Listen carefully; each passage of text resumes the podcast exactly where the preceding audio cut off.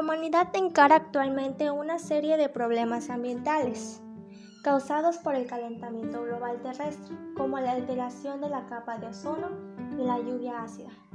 Las personas no protegemos este medio ambiente y no somos capaces de cambiar nuestras malas costumbres.